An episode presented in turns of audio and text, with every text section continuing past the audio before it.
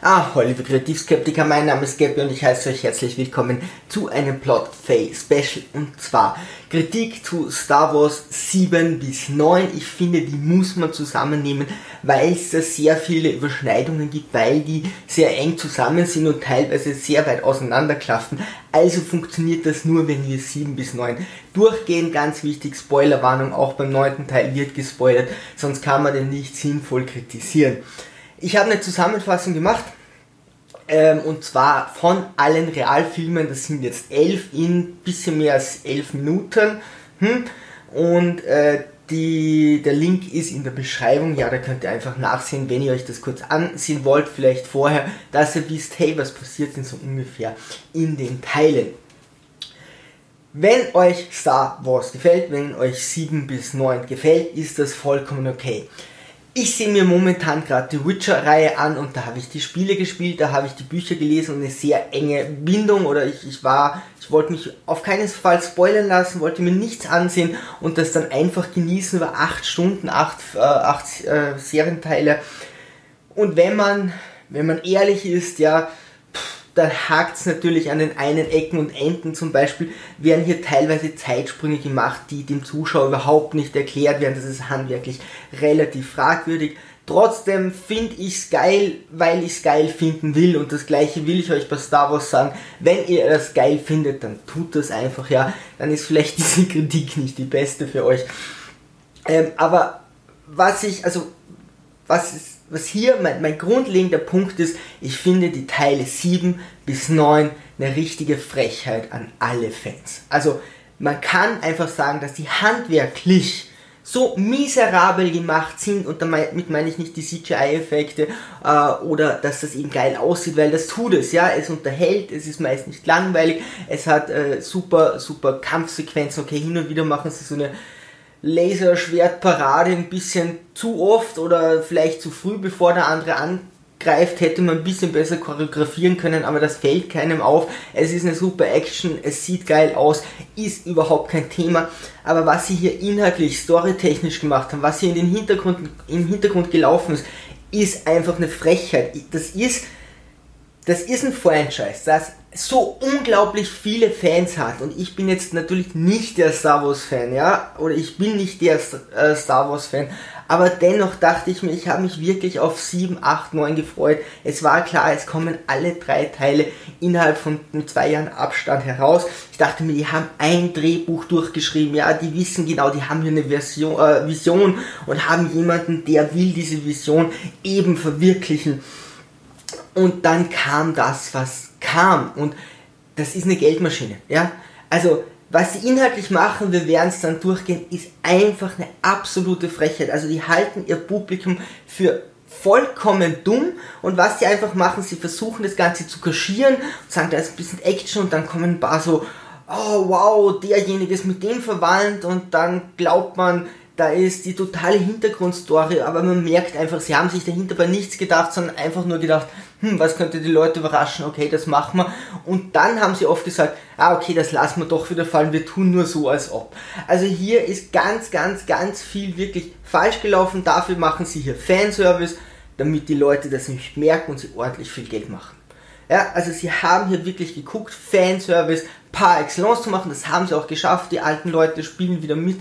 Äh, sie haben noch Layer im neuen letzten Teil drinnen, was auch immer. Teil 4 bis 6, nur ganz kurz, was war dort? Die hatten auch nicht die dichteste Handlung, ja? Also wenn du das zusammenfasst, da passieren nicht 500 Dinge. Bei Teil 4 bis 6 ist das bemerkenswerte, dass sich jemand diese Galaxie, George Lucas, diese Galaxie, diese Welt ausgedacht hat. Was sind Lichtschwerter, was sind Jedi, wie funktioniert die Macht, klare Trennung zwischen dunkel und, und böse, helle Macht, dunkle Macht, hey, wie funktionieren die Sith, die haben immer äh, einen, die Jedi haben einen Padawan. Das alles haben sie sich ausgedacht, äh, hat er sich ausgedacht und damit diese große Welt erschaffen oder dieses, dieses Universum. Und das ist hier das extrem Kreative daran. Teil 1 bis 3 hat eine sehr dichte Handlung. Fängt ein bisschen langsam an und das war auch gewollt so.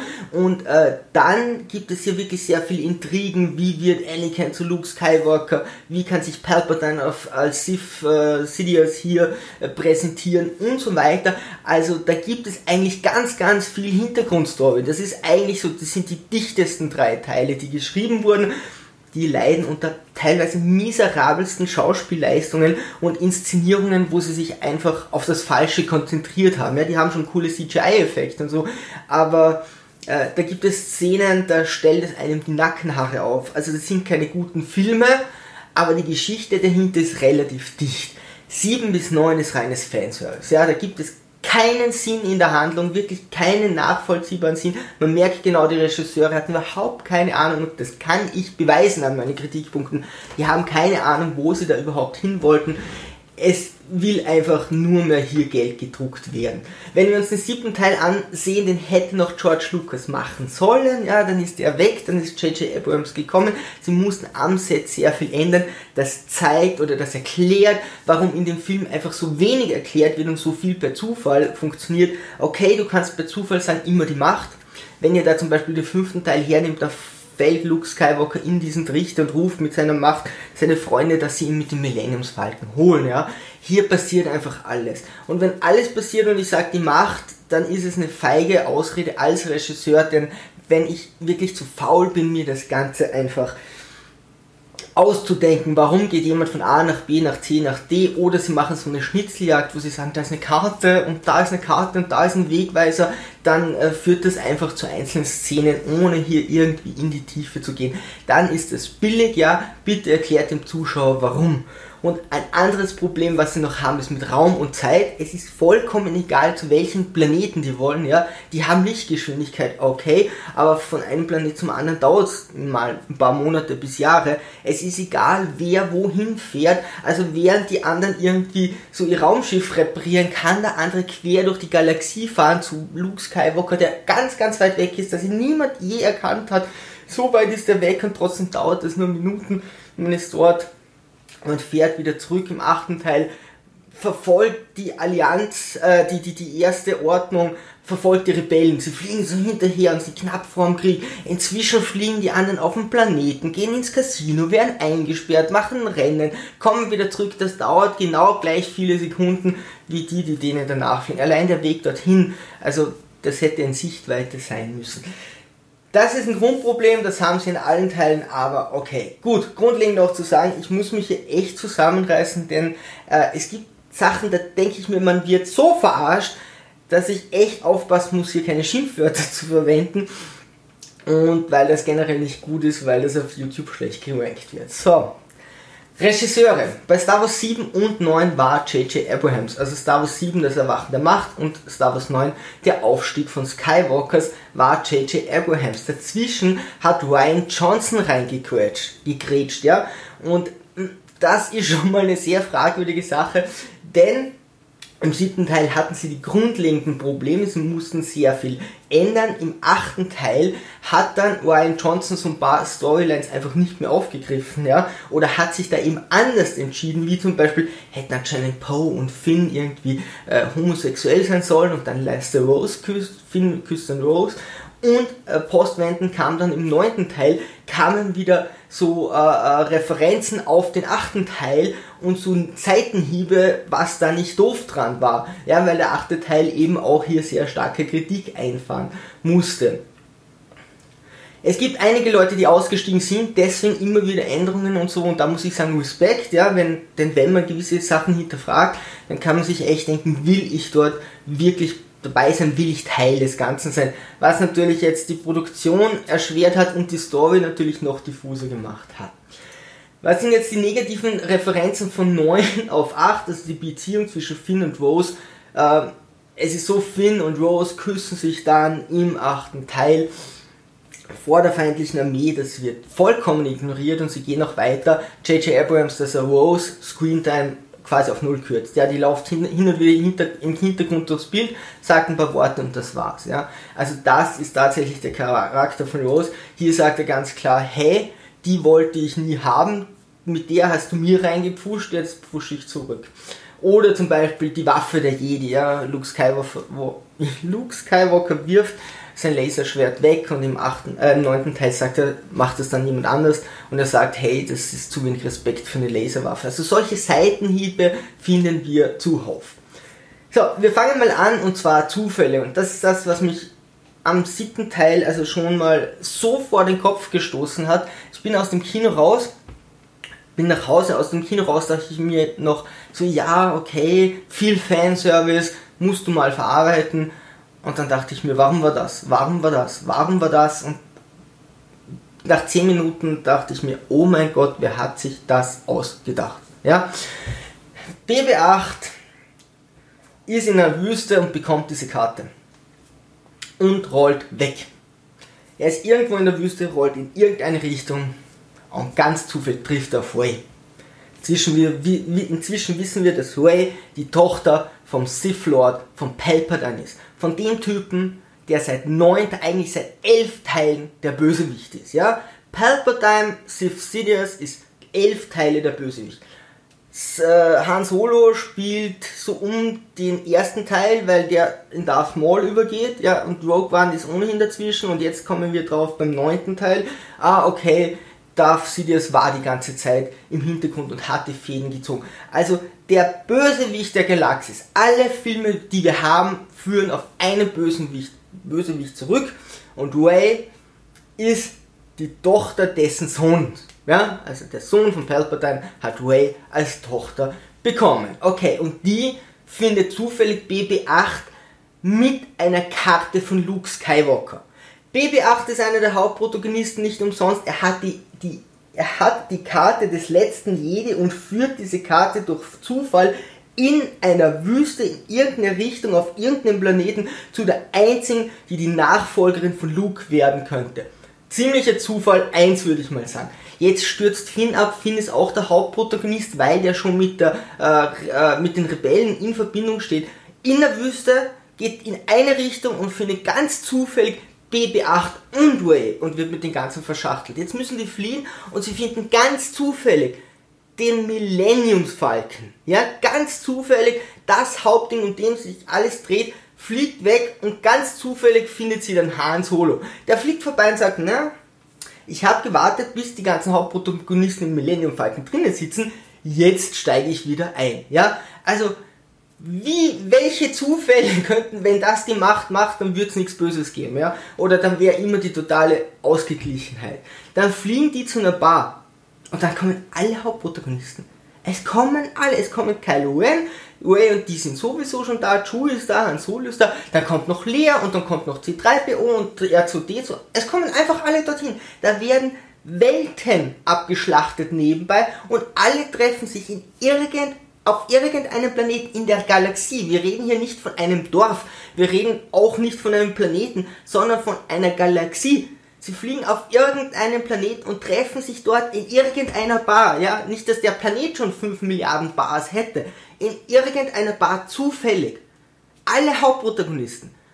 Und dann sagt Ray so, ich gehe mal in den Keller. Macht man oft, dass man in Boston ins Kel in den Keller geht und da liegt das Schwert von Luke Skywalker. In irgendeiner Bar, in irgendeiner Galaxie, in, in irgendeinem Keller und da geht sie noch zufällig hin. Okay, das Schwert ruft sie, ja, im letzten Moment. Aber davon abgesehen hat jetzt die nächste Jedi-Schülerin auch noch zufällig wer lässt ein Lichtschwert da unten liegen? Also wer überlegt sich das, dass man etwas so schreibt, dass eine Geschichte so erzählt? Ich kann es einfach nicht verstehen. Dann äh, später, okay, infiltrieren sie diesen Todesplaneten, ja. Der ist viel größer als ein Todesstern, das ist ein Todesplanet. Ja, Planet, groß, Stern, klein, zumindest sagen sie es so. Way ist dort schon gefangen. Was macht Way? Sie entkommt. Und sie schleicht durch diesen viel größeren Todesplaneten. Was macht Han Solo? Er infiltriert den und schleicht mit seinen Leuten durch den Todesplaneten. Und keiner sieht Han Solo und seine Leute und keiner sieht Way aber die zwei treffen sich zufällig.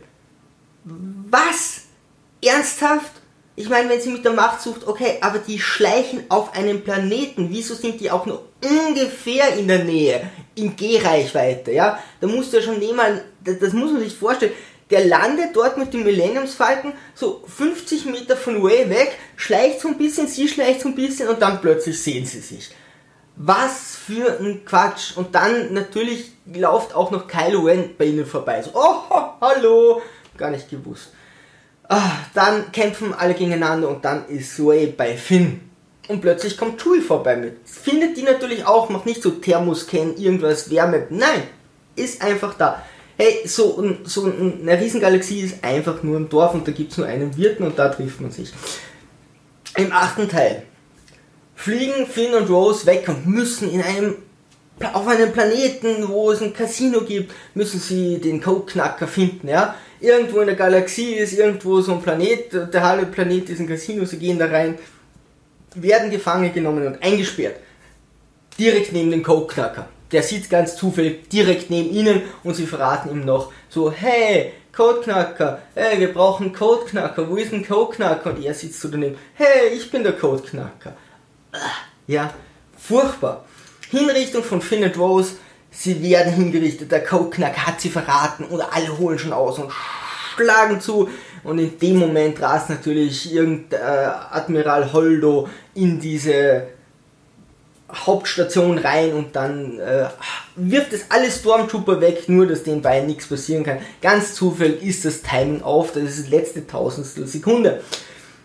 Und im neunten Teil fliegen Way und ihre, ihre Verbündeten sagen, okay, wir haben einen Hinweis, der führt zum Hinweis und der führt zu einem äh, Sith-Wegweiser. Wir brauchen einen Sith-Wegweiser, weil wir wollen Palpatine finden, ja. Also gehen wir mal dem ersten Hinweis nach. Erster Hinweis ist so ungefähr auf irgendeinem Planeten, ja. Da ist das feste Ahnen, okay, gehen wir mal auf den Planeten, so ein Hinweis auf den Planeten findet man ja schon mal, da muss man sich ja wirklich nicht so anstrengen, das wird schon gehen, okay. Sie sind auf diesem Planeten, da ist das feste Ahnen, viel los, plötzlich kommt die erste Ordnung und verfolgt sie. Und da gibt es eine Schießerei und irgendwann werden sie abgeschossen. Sie hätten 500 Meter weiter vorne abgeschossen werden können, 500 Meter weiter links, links, rechts oder weiter hinten oder weiter oben oder irgendwo anders. Ja? Sie stürzen ab, kommen in Treibsand, kommen unten in der Höhle raus und stehen direkt neben dem Hinweis. Ernsthaft? Ernsthaft? Also die haben sich da absichtlich abschießen lassen oder was. Die fallen runter und müssen dann nicht mal irgendwo hingehen, irgendwelchen Spuren folgen oder so. Die stehen da und sagen, ah, hm, da ist ein Dolch, ist ein Hinweis, ist das nicht geil? Also hier hat sich doch der Regisseur überhaupt nichts mehr angetan, um irgendetwas zu erklären. Das ist eine Schnitzeljagd. Das ist eine billige, billige Schnitzeljagd, um einfach nur den Leuten irgendwie zu erklären, okay, jetzt kommt die nächste Szene.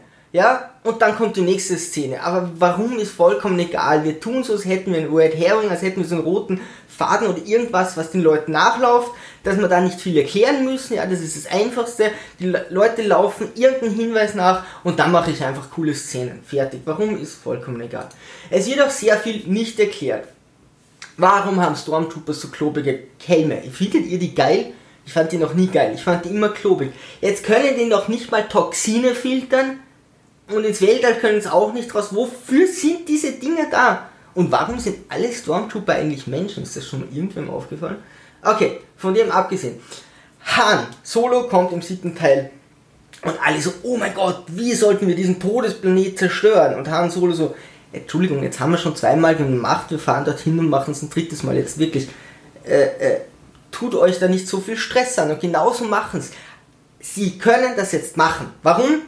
Sie haben Koch dabei. Der kennt sicher alle Codes und so, um so einen Todesplaneten zu infiltrieren. Und das ist und das bemerkt wird. Sie erklären dann nicht mehr im, im vierten Teil, äh, tun sie sich noch sehr viel an, wie kommt Han Solo wirklich da rein und wie kann er dann wieder fliehen und irgendwo ist da ihm, beim Schrott lassen sie ihn raus und so. Und sie tun sich viel an, dass sie nicht erkannt werden, wenn sie irgendwo landen oder irgendwo wieder starten. 7, 8, 9, vollkommen egal. Wir fliegen hin, landen. Wenn wir wollen, dann sehen sie uns. Wenn wir nicht wollen, dann sehen sie uns nicht. Ah, und wie wurde Chewie hier äh, äh, gerettet? Ja, äh, Chewie ist im neunten Teil, wird gefangen genommen. Sie fliegen weg, das Schiff explodiert, Chewie lebt trotzdem wieder. Okay, normalerweise muss man einen Trichter fallen in äh, Star Wars, das erkläre ich gleich, dass man überlebt. Aber Chewie überlebt hier einfach so und sie, sie versuchen es noch nicht mal zu erklären. Es ist ihnen vollkommen egal. Er ist auf dem Schiff, das Schiff explodiert, fünf Szenen später ist er wieder da, es ist okay. Wer zur Hölle würde das in Frage stellen? Weil unsere Gehirne eh schon so weich sind und nicht mehr versuchen zu denken. Wir gehen ja schon aktiv her und versuchen nicht mitzudenken, weil es sonst nicht erträglich wäre. Du kannst diese Action ja wirklich nur konsumieren, wenn du dein Hirn ausschaltest und das Ganze einfach akzeptierst. Und deswegen brauchen sie es auch nicht erklären. Würden sie es versuchen, würden sie es vielleicht viel schlimmer machen und Leute nicht aufmerksam werden. Man muss ja den Leuten irgendwie die Chance geben, dass sie es nicht zu so sehr hinterfragen. Wiederholungen. Gewisse Sachen werden in äh, dieser Serie, in, in, in dieser epischen Geschichte wiederholt. Trichterfall ohne Erklärung. Darth Maul fällt im ersten Fall in einen Trichter und überlebt. Das kommt nur bei den Comics raus, aber da wird er in der Mitte geteilt und dann wird zusammengenäht und da muss Obi-Wan kommen. Hat eine richtige Storyline. Obi-Wan fällt im dritten Teil, glaube ich, bei der Order 66 in Trichter. Egal, macht nichts. Luke Skywalker fällt im fünften Teil in einen Trichter und wird dann unten von seinen Freunden gerettet. L äh, Lando Calrissian fällt in der Wüste in das Maul von diesem ja, Wüstenwesen da, wird gerettet, kein Problem. Darth Sidious, Palpatine, fällt im sechsten Teil in einem Trichter und überlebt. Habe ich schon nach dem siebten Teil gesagt, dieser Trichterfall, habe ich schon gesagt, ich wette was, dieser Palpatine überlebt. Und, hey, so schwer war es nicht rauszufinden. Han Solo ist die einzige Ausnahme. Han Solo fällt im siebten Teil auch in den Trichter, aber der wäre hundertprozentig wiedergekommen, hätte J.J. Abrahams auch den achten Teil gemacht. Und im neunten konnte er dann nicht mehr und, und ähm, äh, Harrison Ford hat dann irgendwann gesagt, er hat auch keine Lust mehr auf diese Rolle. Okay, und ich glaube, der spielt auch nicht mehr so viel. Aber der wäre hundertprozentig zurückgekommen. Das ist der einzige Fehler, den sie sich geleistet haben, weil warum hätte er ihn sonst in den Trichter fallen lassen? Also J.J. Abrahams den Charakter in den Trichter fallen lassen würden, weil da kommen alle zurück und das wussten sie auch. Und Kylo Ren fliegt, fällt im neunten Teil auch ein Trichter und dann kommt er zurück. Meine Freundin und ich saßen schon da, okay, in drei Minuten ist er wieder da. Drei Minuten und der Typ steht wieder da und genauso war's. Die Dummheit der Bösen. Die Bösen werden hier, die Bösen werden hier furchtbar dämlich dargestellt. Ich meine, die bauen dreimal einen Todesstern mit der gleichen Schwachstelle. Okay, beim vierten Teil wird es im Nachhinein erklärt. Schön, aber warum bauen die noch zweimal einen Teil, wo du auf eine ein Ding schießen muss oder eine Sache in die Luft sprengen und das ganze Ding zerfällt in tausend Teile. Hm, okay, das macht man eben so. Teil 8. Sie verfolgen die Rebellen auch durch den Hyperraum oder was auch immer. Aber nur das Führungsschiff ortet die Rebellen. Nur das Führungsschiff. Könnte jedes andere Schiff auch. Aber wenn sie beim Führungsschiff die Versorgung unterbrechen, dann wissen die nicht, dass sie es nicht mehr orten können. Warum auch immer die das nicht wissen. Ich meine, wenn ich am Radar sehe und der Punkt verschwindet, dann denke ich mir was. Aber okay. Und so können die Rebellen fliehen. Ja? Also wir, wir, wir bauen hier eine Grundsache auf. Wir sagen, die Rebellen wollen fliehen welche Schwachstellen können wir in der Story einbauen, nicht was machen die sinnvoll und wie könnten es umgehen, sondern wie blöd können die das machen, dass wir das leicht umgehen können. Gut, das haben sie geschafft und zwar ortet nur das Führungsschiff die Rebellen. Könnten alle anderen Schiffe auch, aber ha, wenn wir es jetzt beim Führungsschiff versuchen, dann sind die blind und wir können verschwinden. So ein Quatsch. Neunter Teil, die 10.000-fache Armee. Okay, hier muss ich kurz ausholen und zwar wird hier gesagt, also Palpatine ist zurück und Palpatine hat, also Darth Sidious, hat eine Armee, die ist 10.000-fach größer als die Armee der ersten Ordnung. So, wie groß ist jetzt die Armee der ersten Ordnung? Die hat auch schon hinnehmen müssen, aber, oder einstecken müssen, aber die ist so groß, dass sie die gesamte, die gesamte Galaxie mit zig Milliarden Planeten kontrolliert.